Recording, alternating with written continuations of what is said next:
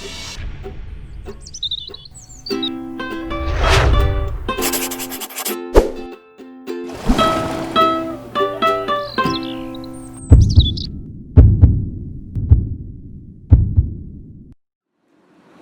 noite a todos. Boa noite.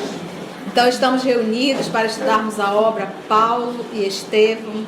É, nós estamos exatamente no momento em que o nosso Saulo de Tasso está não no templo, é um sábado, sétimo dia, e aonde há uma reunião dos judeus dentro da sinagoga. E ele foi até a tribuna, pediu para falar, todos aguardando aquele homem, né, firme falar e para surpresa dele, eles ouviram um homem frágil falando de Jesus de Nazaré e apresentando Jesus como Messias, falando que viu Jesus em, na entrada das portas de Damasco, e para surpresa deles, eles viram Saulo chorar. Então, alguns, os mais tinham uma simpatia muito maior com ele, começaram a imaginar que ele deveria estar doente da cabeça, né? Deve ter enlouquecido. E outros estavam extremamente revoltados. E ele falou que ele jamais iria brincar e falar gracejos dentro do templo, ao qual ele sempre teve muito respeito, dentro de uma sinagoga ou do templo. Então vamos fazer a nossa prece de abertura, será feita pela nossa irmã Maria Luísa. Logo depois vamos retornar à nossa leitura.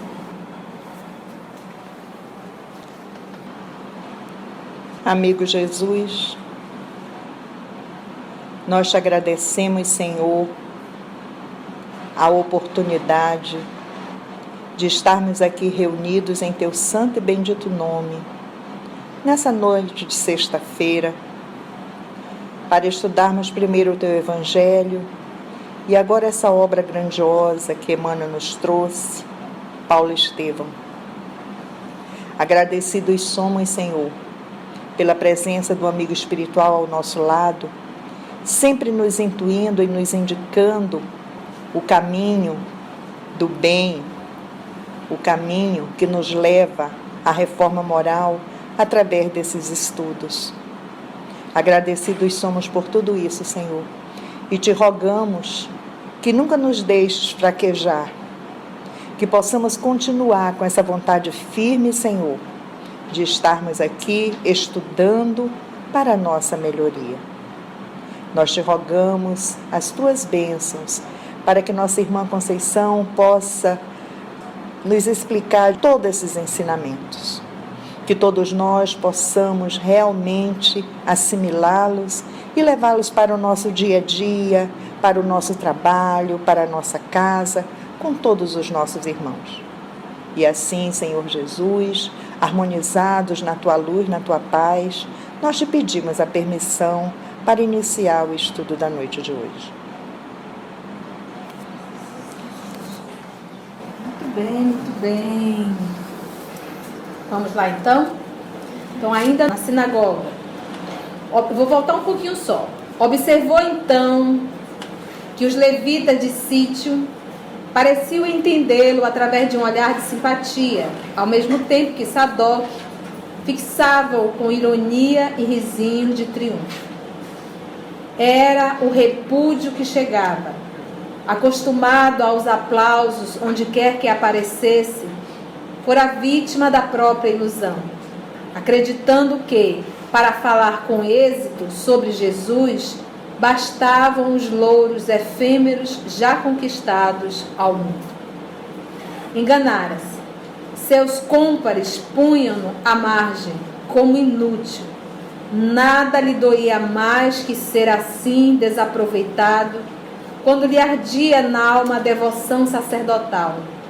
Preferia que os bofeteassem, que o prendessem, que o flagelassem, mas não lhe tirasse o ensejo de discutir sem peias, né? sem, sem peias, sem contraditas, sem discussões, não é verdade? A todos vencendo e convencendo com a lógica de suas definições, porque como ele estudou muito a retórica, Saulo foi preparado para discussões. Então, na hora da discussão, Era sempre, ele foi preparado para isso. Por isso ele estudou com os sábios da Grécia Antiga, com os doutores, com os professores, com os mestres. Então, dentro da retórica, Emmanuel vai nos apresentar isso logo lá no início, é, ele, ele tinha o hábito realmente de se habituou a última palavra ser a dele. Porque numa discussão, numa arenga, ele sempre conseguia vencer. Aquele abandono feria o fundo, porque antes de qualquer consideração, reconhecia não laborar em benefício pessoal, por vaidade ou egoísmo, mas pelos próprios correligionários, é, atidos, né, limitados às concepções rígidas e inflexíveis da lei. Ele foi lá não para se mostrar, ele foi para levar realmente o evangelho e apresentar aos seus companheiros da mesma religião. Isso que ele diz, aquele abandono feria o fundo, porque antes de qualquer consideração, reconhecia não laborar em benefício próprio, né? É, a consideração por vaidade ou egoísmo, mas pelos colegas da mesma religião. Aos poucos, a sinagoga ficara deserta, sob o calor ardente das primeiras horas da tarde. Saulo sentou-se num banco tosco e chorou. Era a luta entre a vaidade de outros tempos e a renúncia de si mesmo. Então era o que? A luta entre a vaidade e a renúncia da própria personalidade. E renúncia de si mesmo que começava.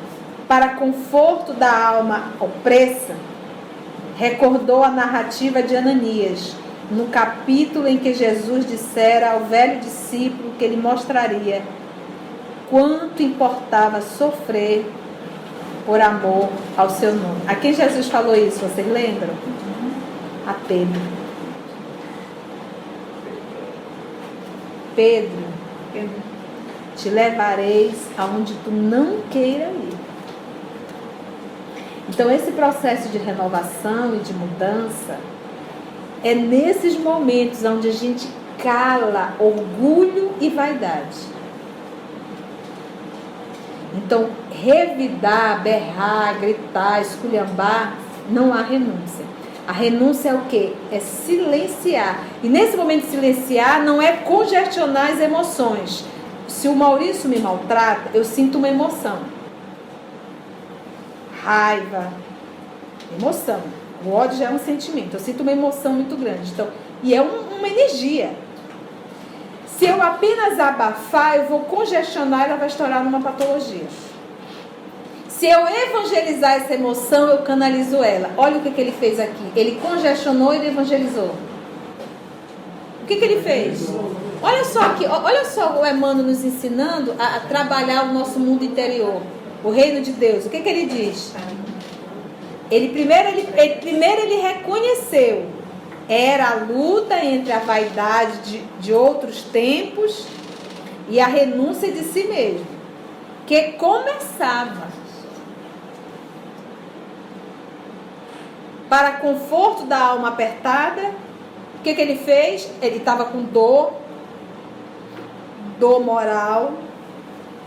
O que, que ele fez? Recordou a narrativa de Ananias no capítulo em que Jesus dissera ao velho discípulo que lhe mostraria quanto importava sofrer por amor ao nome de Jesus. Então, nesse momento, ele não congestionou, ele evangelizou. Ele conversou com ele mesmo. Ele fez, ele reportou ao maior exemplo que é Jesus, ao modelo e guia da humanidade. Então, nesse momento que ele reportou, ele já conversou com essa emoção. E o que, que ela fez? Digeriu.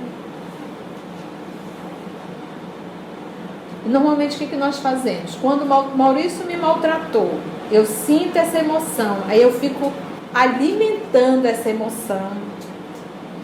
Aí eu começo a justificar essa emoção, foi o obsessor, é ele que está isso, é ele que está aquilo. Eu começo a arrumar mil formas para não reconhecer que essa emoção é minha e que eu devo evangelizá-la. Entendeu? Então, Eu estou com essa emoção, eu não posso ficar alimentando essa emoção. Se eu ficar alimentando essa emoção, ela vai virar o quê? Um, um sentimento que vai começar a me atrapalhar. Nós vamos ver isso de uma forma muito bem, bem simples. Nós já devemos ter ouvido essa história do Chico. Quando ele chegou em casa a irmã dele tinha matado o cachorro. Por quê? O cachorro estava realmente numa situação bem complexa. O Chico tinha que chegar de madrugada, dar alimento para o cachorro, dar água, e o cachorrinho já estava. Então a irmã, com dó do Chico, foi dar um veneno e sacrificou o animal. E o Chico acabou sabendo. Então ele absolutamente não falou nada, mas ficou o que? A emoção. A emoção. Você está vendo Chico? Sentir ainda faz parte da condição humana. O que eu vou fazer dessa emoção é que me torna um ser diferenciado ou não. E ele ficou, o Emmanuel foi passando tempo, o Emmanuel de ouro, e disse: Chico, essa tua emoção, esse pensamento, essa raiva, está começando a atrapalhar o nosso trabalho. Você vai ter que fazer alguma coisa. O que, que o Senhor quer que eu faça? O tratamento entre ambos era de muito respeito. Ele disse assim: Veja o que sua irmã mais gostaria de ganhar e dê de presente para ela. Ele disse: Mas foi ela que me fez o mal e eu que vou ter que dar o presente? Desculpa, Chico, mas a receita não é minha, é de Jesus. Ele foi até a irmã, descobriu que ela queria uma máquina de costura. Ele comprou, parcelou para toda a encarnação dele. salário do Chico era pouquinho. A secretária na fazenda. E aí ele, quando, quando ele deu o presente para ela, nesse ato de dar esse movimento, aquela, aquela, vamos dizer, aquela energia foi se desfazer. Como diz o nosso querido irmão Emmanuel no livro Pensamento e Vida, ele diz: uma emoção violenta, ele usa esse termo, uma emoção violenta é como se fosse um martelo martelando engrenagens complexas. É complexas. É uma engrenagem complexa, mas a minha emoção violenta é um martelo destruindo a minha engrenagem. Martelando mesmo. É uma mensagem titulada Doença. Muito bom, pessoal. Muito boa. Para variar. Todo esse livro, Pensamento e Vida, é fantástico. Então, aqui o trabalho do nosso irmão Saulo é de auto-evangelização. Senti, estou ruim, reconheço, mas eu vou pegar o exemplo de todos. Jesus e ele avisou ao discípulo dele o quanto valeria, teria que sofrer por amor ao próprio Cristo. Então isso é uma o quê? A autoevangelização. Acabrunhado, retirou-se do templo em busca do benfeitor, a fim de reconfortar-se com a sua palavra. Ananias não se mostrou surpreendido com a exposição das ocorrências. Vejo-me cercado de enormes dificuldades. Dizia Saulo, um tanto perturbado. Sinto-me no dever de espalhar a nova doutrina, felicitando os nossos semelhantes. Jesus encheu meu coração de energias inesperadas, mas a secura dos homens é de amedrontar os mais fortes. Sim. Explicava o ancião paciente. O Senhor conferiu-te a tarefa do semeador. Tens muita boa vontade. Mas que faz um homem recebendo encargos dessa natureza? Antes de tudo, procura juntar as sementes no seu mealheiro particular, para que o esforço seja profícuo Olha que coisa interessante, né? Então, a, a, o Paulo, ele diz, o Paulo tem o quê? Boa vontade. Mas ainda não tem o material necessário para esse trabalho. Ele achou, é Saulo aqui, ele achou que ele iria realizar o trabalho de convencer todos os judeus pelos títulos que ele tinha. E ao mesmo tempo é como se dissesse assim, inconscientemente, você olha, eu vou fazer o que Jesus não fez. Se a pureza encarnado não conseguiu sensibilizar o coração desses homens, você acha que um homem orgulhoso, presunçoso vai fazer esse movimento? Porque Jesus conversou com os judeus, respondia todas as indagações e interrogações e não conseguiu. Não é que ele não conseguiu. A semente foi colocada, mas tem que aguardar o tempo da semeadura. Da germinação. Germinação e até chegar a semeadura. Vou voltar aqui na do Paulo, que é muito interessante aqui quando você fala é, da lei que está gravada na consciência, mas quando a gente fala também em missão. Existe uma coisinha dentro da gente dizendo assim: olha, é por aí. Olha, não é por aqui. O que, que eu estou fazendo para o meu aprimoramento? Vejo-me cercado de enorme dificuldade, diz ele. Aí ele vem aqui, olha, sinto-me no dever, olha aí, a vozinha, de espalhar nova doutrina. E ele não tinha realmente esse dever? Esse não era um compromisso de Saulo? E esse momento era o momento do testemunho. Ele poderia ter desistido. Ele poderia ter desistido sob a pressão social que ele está sofrendo dos amigos e dos correligionários. Eu acredito que hoje é, não caberia, não, não cabe esse movimento que o Saulo fez, porque o tempo que ele viveu necessitava de tudo isso. Eu acho que hoje a renúncia, num cargo público principalmente, ou seja lá em qual posição você ocupa, é renunciar a ser um homem do mundo. Você está entendendo? E aprender a ser um homem no mundo. Eu acho que essa é a verdadeira renúncia hoje. Entendeu? Tomé é o sacrifício. E esse hoje, hoje o nosso testemunho não é mais ir para as arenas oferecer a vida, em alguns segundos ser devorado por um leão. Hoje realmente o nosso sacrifício é esse sacrifício do dia a dia, é aprender a carregar a cruz de palha e renunciar a ser um homem do mundo. Então aqui Saulo já reconhece esse dever dele. Felicitando os nossos semelhantes. Jesus encheu meu coração de energias inesperadas. Ele não esperava aquilo. Mas a secura dos homens é de amedrontar os mais fortes. Olha o que ele tem: amedrontar os mais fortes. Então ele está com o que nesse momento? Com medo.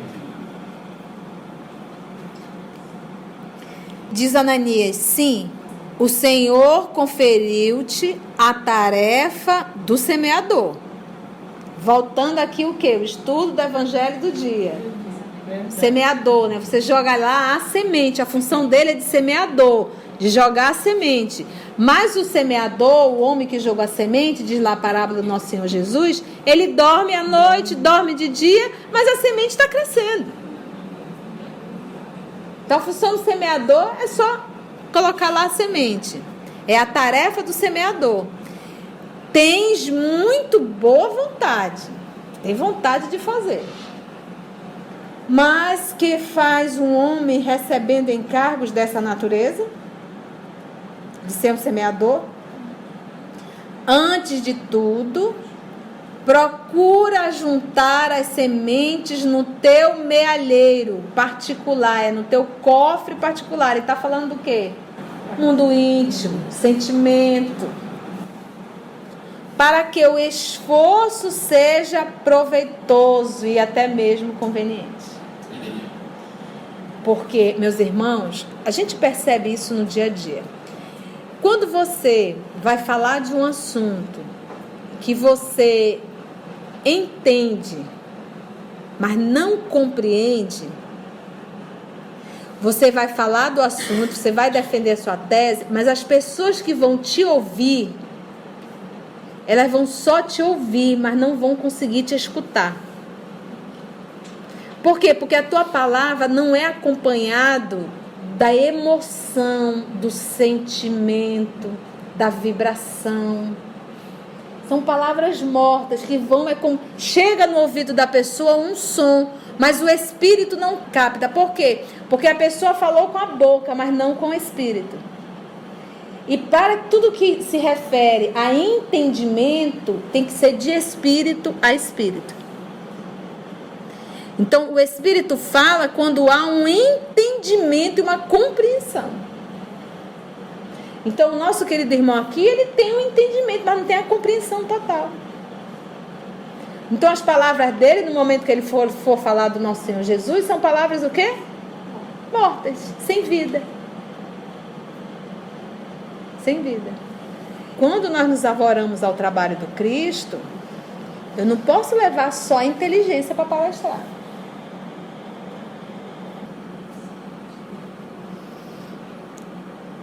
Procurar juntar as sementes no seu cofre particular, para que o esforço seja o que? Proveitoso. O neófito, né, porque ele é um novato, percebeu o alcance da comparação e Saulo de Tarso perguntou: Que desejais dizer com isso?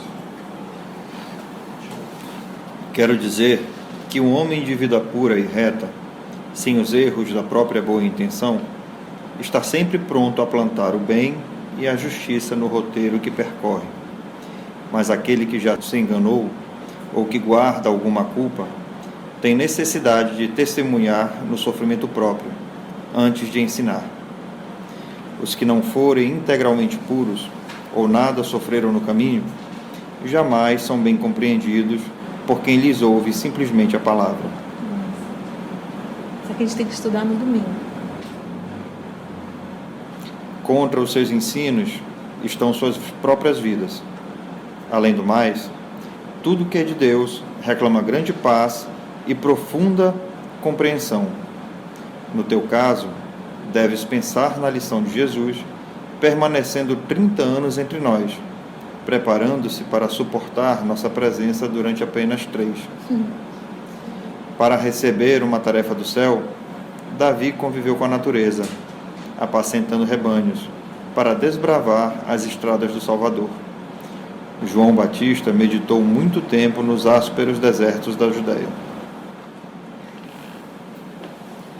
Olha aqui, isso aqui fica essa dica para todos, todos nós que somos trabalhadores, evangelizadores, dirigentes de grupo, palestrantes. Olha só aqui, ó. Quero dizer que um homem de vida pura e reta, essa, essa pureza aí, meus irmãos, é, é o esforço diário. Pureza é o contrário do impuro, do imundo, do sujo. É, a pureza ela denota transparência. Reta porque não titubeia, tá né? Esse trabalho do esforço diário, né? Sem os erros da própria boa intenção, está sempre pronto a plantar o bem e a justiça no roteiro que ele percorre. Mas aquele que já se enganou, ou que guarda alguma culpa, agora somos nós na fita, tá? Tem necessidade de testemunhar no sofrimento próprio. Tem necessidade de testemunhar antes de ensinar. Os que não forem integralmente puros, que é o nosso caso, ou nada sofreram no caminho, não sei, aí cada um responde, jamais são bem compreendidos por quem lhes ouve simplesmente a palavra. Foi o que nós acabamos de falar. Eles vão te escutar, mas não vão te ouvir. Por quê? Porque a tua palavra não está carregada de sentimento porque tu nunca sentisse, tu nunca sofreste. É igual você colocar uma pessoa com câncer, que superou o câncer, para conversar com uma pessoa que está com câncer iniciando o trabalho. E aí você coloca uma outra pessoa, uma profissional da área, para falar do câncer para ela. Eu te garanto que ela vai conseguir compreender 100% a primeira opção, que era a pessoa que já viveu um câncer. E o profissional da saúde ela vai ter muita dificuldade de entender.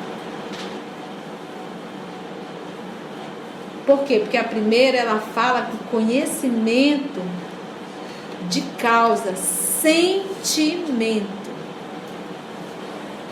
E isso para o Evangelho. É por isso que quando nosso Senhor Jesus ia evangelizar falando de Deus, não tinha quem ficasse indiferente. Porque ele estava em Deus.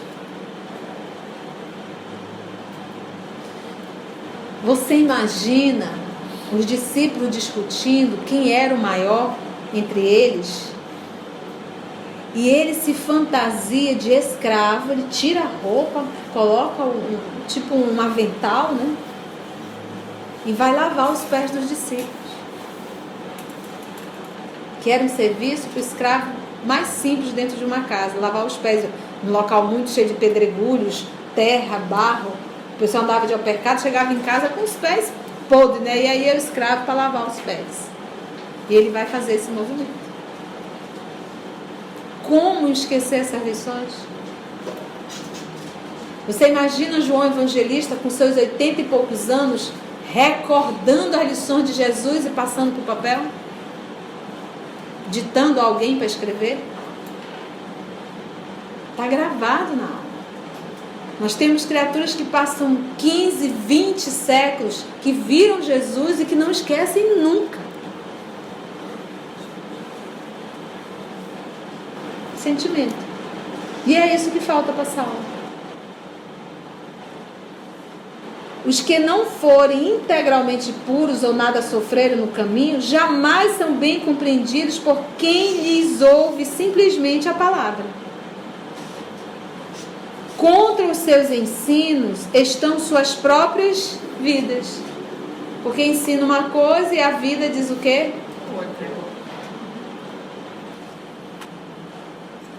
Além do mais, tudo que é de Deus, olha só, reclama grande paz. O que, que é grande paz? O que, que é paz? O que, que faz com que a criatura esteja em paz? Consciência. Ausência de culpa consciência tranquila. Eu não fiz absolutamente nada contra as leis que regem o universo. Sou perfeita? Não. Estou em luta? Estou. Porque só Deus e eu sabemos a luta interior que eu travo todos os dias para não cair em tentação. Essa é a fala do verdadeiro cristão. Está Tá em luta. Reconhece o verdadeiro espírita pelo esforço que ele faz para domar a sua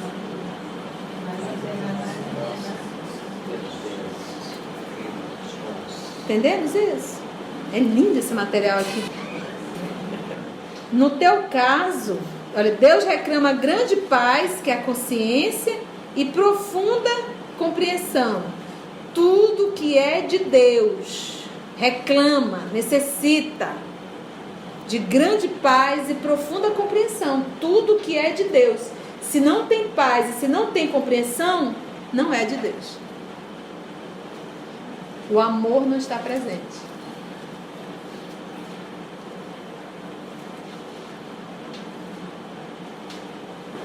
Hoje eu estava ouvindo o Podes Crer 15 dos nossos irmãos lá de Belo Horizonte, comandado pelo nosso irmão Haroldo, e uma das evangelizadoras fazendo um trabalho de evangelização dos bebês, e a história dela me comoveu muito, porque eu comecei na doutrina espírita com 22, 23 anos, e o primeiro trabalho que nós é, fomos exercer como trabalhadora foi evangelizar crianças. E hoje, com 46 anos de idade, mais de 20 anos nesse trabalho, eu fui percebendo como a misericórdia divina foi nos conduzindo. Porque trabalhar com crianças, a gente aprende muito, principalmente a emoção. Porque sem emoção você não consegue evangelizar a criança. Se você for só com as palavras, elas ficam quietas, correndo de um lado para o outro. Isso é um fato. Se você não preparar e não tiver envolvido da emoção, não terá evangelização. Mas o que, que essa moça falava? Ela falava que ela estava no centro espírita, que o centro espírita tudo era quebrado. Era quebrado os vidros, era quebrado a bacia do banheiro, era quebrado tudo. Por quê? Porque invadiam o centro ao decorrer da semana e quebravam tudo. Então ela evangelizava criança. Ela disse que tinha uma criança lá, um pré-adolescente mais ou menos, que ele era o dono do espaço, de tudo. E ele andava armado. Imagina. E ela disse que no momento da evangelização ele pegava os pedaços de ferro e ficava batendo assim. E ele entrava, e ficava batendo na cadeira assim, bem, bem, bem, bem. E ela ali, evangelizando. E um belo dia ela passou um desenho, as criançadas fizeram o desenho, pois ele levantou, saiu rasgando o desenho de todo mundo. E ela olhou para ele e disse assim: Você está fazendo isso porque você não sabe desenhar. Ele disse: Eu sei sim. Ela disse: Então me mostra. Ela pegou um papel, deu para ele. Ele desenhou um pato Donald, mas maravilhoso. Maravilhoso. Ela ficou surpresa com o menino saber desenhar. Aí ela entrou num acordo com ele. Que ela precisava de desenhos para evangelização, então ela contava a historinha para ele e pedia para ele desenhar os personagens. Então ela contava uma semana, dar papel, caneta, pincel, tudo. E você vai desenhar para mim e nisso, sim, olha, ela foi evangelizando essa aula. E esse menino, como ele era o dono do pedaço, ele andava armado, ele passou a vigiar o centro. Então ele ficava no muro e vigiando, não deixava ninguém entrar no centro. E aí o centro foi se arrumando. Arrumou bacia, arrumou isso, trocou o vidro. E ele não deixava mais ninguém entrar no centro espírita. Depois de muito tempo foi tida uma comunicação onde dizia que esse menino era um espírito muito perverso e comandava uma falange no mundo espiritual que ele estava encarnado e que o, o povo da falange estava começando a ficar preocupado com a evangelização dele. Olha que interessante, olha o recurso. E ele acabou tendo que se mudar desse bairro, foi para um outro bairro, desencarnou aos 16 anos, assassinado. E, e aí ele deu uma comunicação depois e foi agradecer a evangelizadora pelo trabalho que ela tinha iniciado nele. Então a gente vai percebendo é, exatamente isso aqui. Sem o sentimento, sem a emoção, sem a compreensão, não tem trabalho.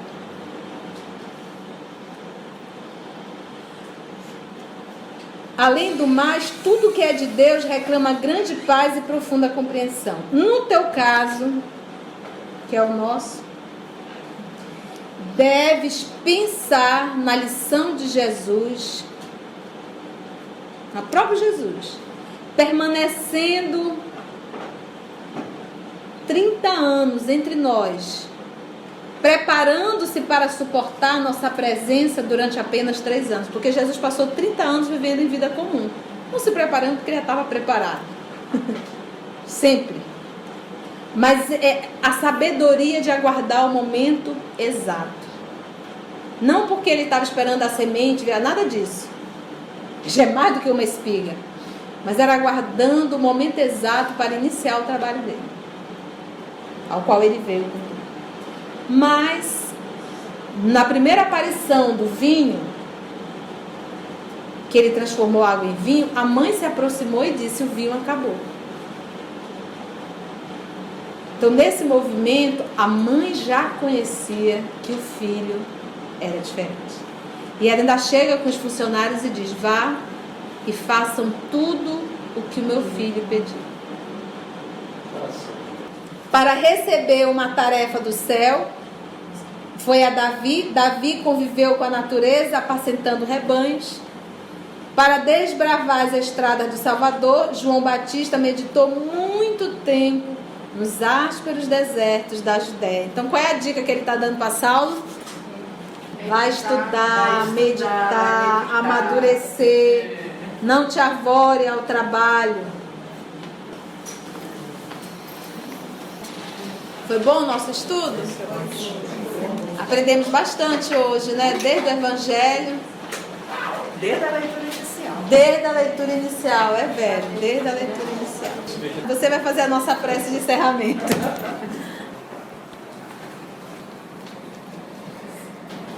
convite neste momento é para agradecer Então, que todos nós possamos fechar os olhos, continuar com os pensamentos elevados, agradecer aos nossos irmãos que intuíram a nossa querida Ceissa e agradecer ao nosso irmão maior por mais esta oportunidade.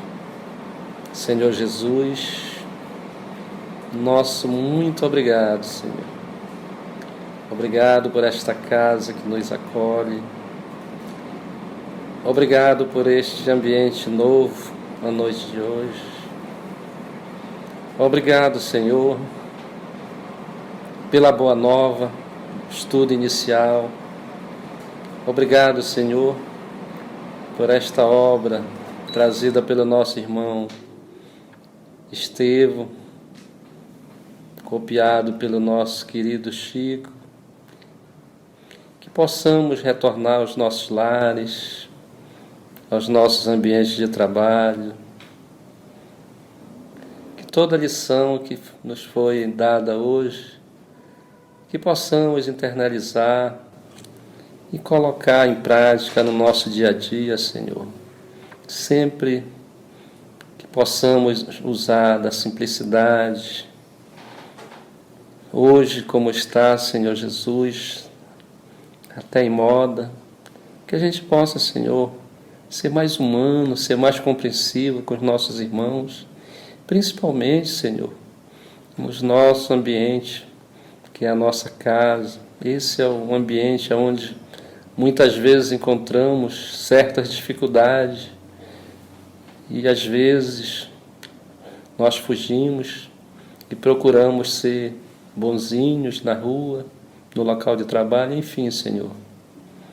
Nos protege, que os nossos irmãos, nossos anjos de guarda, possam sempre estar conosco, intuídos pelo Senhor, enfim, que possamos no dia a dia procurar ser melhor.